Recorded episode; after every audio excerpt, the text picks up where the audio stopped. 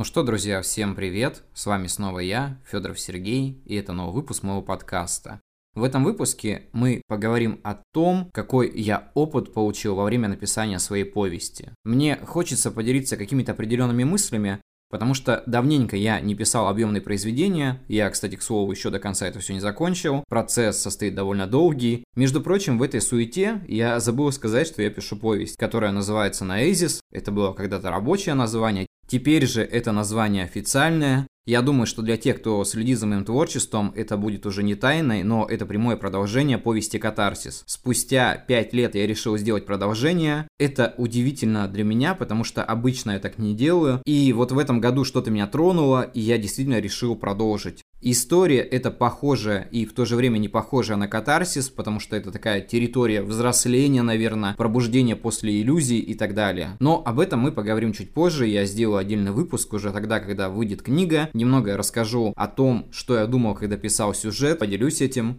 Сегодня же мы обсудим техническую часть. Я поделюсь сложностями, с которыми я столкнулся во время написания повести, что я до сих пор испытываю, что я решил, что не решил. Но перед тем, как начать, я попрошу вас подписаться на мой подкаст, поставить лайки. Донат будет в описании. Огромное спасибо всем тем, кто меня поддерживает копейкой. Для меня это очень-очень важно. Ну и не будем тянуть и, пожалуй, начнем. Самая главная сложность, она очень банальная и смешная, но я просто не мог поднять свою пятую точку и начать писать. Знаете, когда вы долго не пишете повести, книги, романы и так далее, это очень влияет на то, как вам просто нужно сесть, сконцентрироваться, что-то написать. Все время вы находите какие-то определенные причины, я нахожу определенные причины, что мне нужно убраться, мне нужно поделать какие-то дела, мне нужно чем-то закончить. И вообще сейчас я просто не готов морально писать большие объемы, нужно к этому подготовиться. На самом деле это далеко не правда, нужно просто сесть и начать писать. Меня сподвигло на написание состояния депрессии, которое у меня началось в конце года, плавно перешло на начало следующего. Я лежал в постели, играл в приставку и думал, блин, я просто теряю свое драгоценное время, я не знаю, что будет дальше и так далее. Я не буду говорить про искомые причины, почему это случилось, это не важно. Но в то же время раскрою небольшую тайну, что когда у меня все хорошо, мне писать в принципе не хочется. Я не знаю, может быть у кого-то так работает, если работает, дайте обратную связь, расскажите об этом, будет интересно узнать. Может быть кто-то пишет наоборот в прекрасном состоянии. Это уже, наверное, вопрос какого-то внутреннего ощущения, состояния, порыва и так далее. Не знаю, как это работает. Я думаю, что в дальнейшем когда-нибудь мы с этим разберемся. И вот в один момент я просто сел и начал писать. Я помню, что мысли хлынули. Получилась, конечно, каша. Пришлось это все редактировать через какое-то время. Но получилось. Самое главное, получилось. Первый урок, который мне хочется сказать, это пишите все, что приходит вам в голову. Вот если есть какой-то поток мыслей, то нужно обязательно это записывать. Обязательно с этим работать. Иначе вы будете постоянно думать о том, что вот это не стоит писать, наверное, это неправильно, наверное, нужно подобрать другую мысль.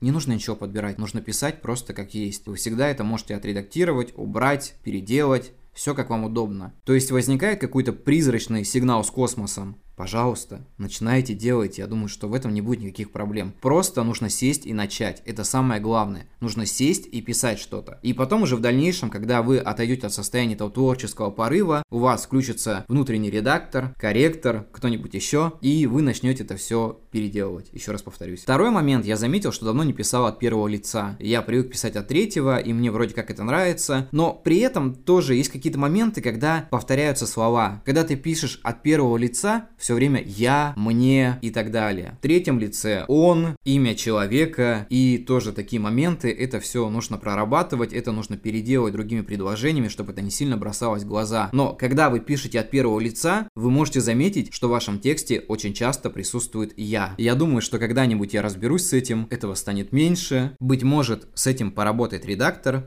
также я заметил, что иногда, когда ты пишешь от первого лица, у тебя очень много мыслей и очень мало описаний. Хотя мой друг меня ругает за то, что у меня очень много описаний. Он говорит, у тебя главный герой идет на кухню, берет рис, и ты просто на пол страницы расписываешь, что он думает об этом рисе, как этот рис выглядит, какие-то его свойства и так далее. И есть такой грешок за мной, мне очень нравится описывать какой-то предмет, мне кажется, что в нем есть больше сути, чем то, как он является на первый взгляд. Иногда в этом можно найти какую-то метафору, иногда это можно добавить как какое-то украшение для текста, но иногда это утомляет. Утомляет и самого автора. Поэтому я с этим работаю.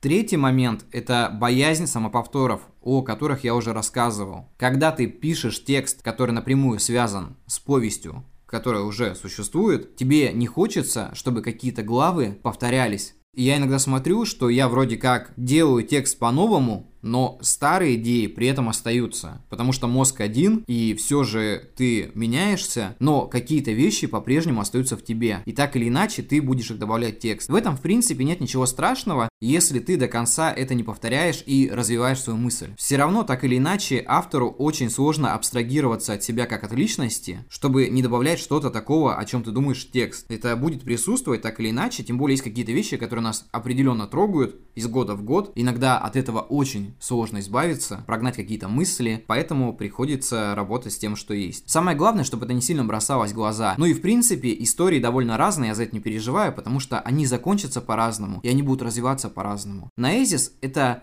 более такая мрачная драма, нежели катарсис, потому что там все равно были какие-то намеки на хэппи-энды, и история была хоть и грустная, но местами с просветами. На Эзисе этого меньше, потому что, наверное, это такая темная сторона автора, которая в итоге решила выйти наружу и рассказать о вещах, о которых я очень долгое время молчал. Также небольшая банальная проблема это в том, что можно запутаться в своем же сюжете. На какой-то главе я понял, что я иду куда-то не туда, и начал тихонько формировать структуру текста. Вначале у себя в голове, потом уже где-то на бумаге, и исходя из этого начал определяться, что мне делать дальше. Когда я написал первые пять глав, я немножко застопорился и подумал, что же будет дальше. У меня нет идей, потому что у меня были одни эмоции. Практически одни эмоции, связанные там с мыслями и так далее. Но я не могу назвать так графоманством, ну, по крайней мере, отчасти. Потому что я в этом видел какой-то сюжет. Но бывает такое, что любой сюжет подходит к какому-то логическому тупику. И я просто каждую ночь начал представлять, как бы я хотел видеть эту историю дальше. Лежать в тишине или в наушниках, слушать музыку. Не просто думать об этом в стиле того «приди ко мне мысль», а отпускать все свои мысли куда-то в сторону, просто опустошая свой мозг. И мне в голову начали приходить определенные картины событий в таком, знаете, состоянии полудрема, что ли. Вот исходя из этого, я и придумал дальнейшую историю, то, что будет показано, примерную концовку, но мне не нравится концовка, которая сейчас в моей голове, я хочу переделать, потому что она банальная. Можно сказать, что она не совсем банальная, потому что я утрирую, и это больше самокритика, но в то же время хотелось бы чего-то лучше. Вот это состояние писателя, когда ты стремишься к чему-то лучшему и постоянно находишь какие-то недочеты недочеты и стараешься их исправить, здесь должна присутствовать тонкая грань. То есть ты знаешь, что тебе нужно закончить, но в то же время ты должен понимать, что ты не должен себя слишком сильно так сказать, бить плетью по спине. Иначе твоя книга будет писаться вечно. И если есть какие-то недопонимания с тем, что ты пишешь, ты можешь кому-то дать прочесть. Вот я хочу дать людям прочесть свою книгу, какому-то определенному количеству небольшому, которые оценят то, что я сделал, и, может быть, что-то скажут от себя. Но в любом случае, людям интересно прочесть то, что ты делаешь. И, соответственно, тебе нужно услышать обратную связь, потому что это важно. Это важно для развития. Это не значит, что ты должен прислушиваться ко всем запросам аудитории, потому что художник должен делать полотна так, как ему это видится, нравится, иначе это будет жалкое зрелище, если он будет слушать все время то, что ему говорят. Но в то же время обратная связь, она нужна. Потому что иногда бывает такое, когда люди пишут долго, у них зрак замыливается. И когда они что-то делают, они уже не обращают на это внимания. То есть наступает вот такой переход небольшой в Нарнию, из которой нужно вовремя выйти, чтобы не остаться там навсегда. И последнее и самое главное, это самодисциплина. Ты должен писать каждый день, иначе твои навыки будут пропадать. Я говорю это из года в год. И говорю, скорее всего, самому себе.